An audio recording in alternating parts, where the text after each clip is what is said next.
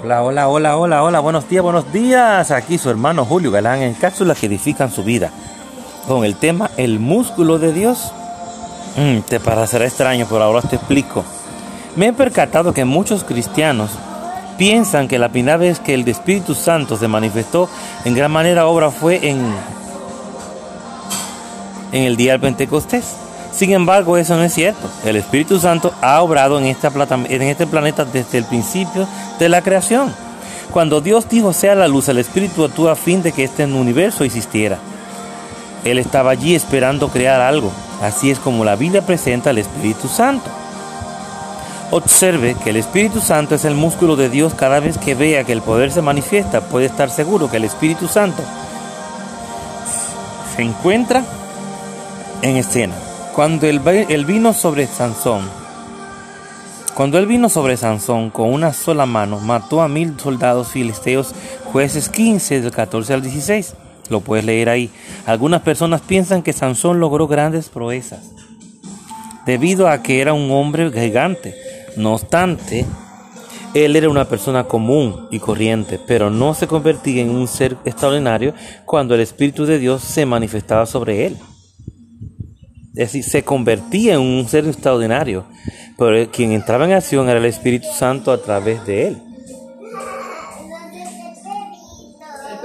El profeta Elías, al igual que Sansón, en su propia humanidad era una persona normal como usted y como yo. En una ocasión se, se, atemorizó, se atemorizó tanto por las amenazas de una mujer que se escondió en el desierto y le pidió a Dios que, le, que lo matara para no tener que enfrentarla. Mas cuando el Espíritu Santo descendía sobre él, Elías era tan poderoso que en una ocasión pidió que se desentendiera, que descendiera fuego del cielo, el cual mató a 450 profetas de Baal y también corrió más rápido que la carroza del rey. Y estos sin duda eran los, los caballos más veloces que nación de Israel, ¿eh? y lo hizo todo en un día. Primera Reyes 18-19.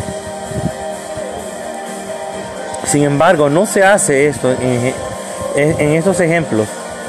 No se basa en estos ejemplos, creándose la idea de que el Espíritu Santo es tan solo una cruda fuente de poder sin, sin sentido. Él es mucho más que eso. Cuando se manifiesta en una situación, Él lo hace con tanta sabiduría y entendimiento que impresiona a la mente humana usted podría expresar, bueno, entonces, ¿por qué Dios no me ayudó, no me ayudó antes? Él sabe cuánto lo necesitado.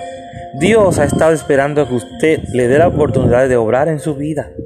El Espíritu Santo ha estado esperando en su interior que usted declare la palabra de Dios en fe.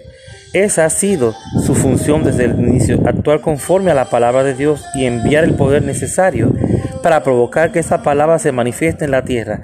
Eso lo hizo en la creación. Y lo mismo se le ha ordenado hacer para usted y para mí. Él siempre está atento, Él siempre está dispuesto, 24/7 para nosotros. Pero nosotros tenemos que declarar la palabra, llamarlo, pedirle ayuda.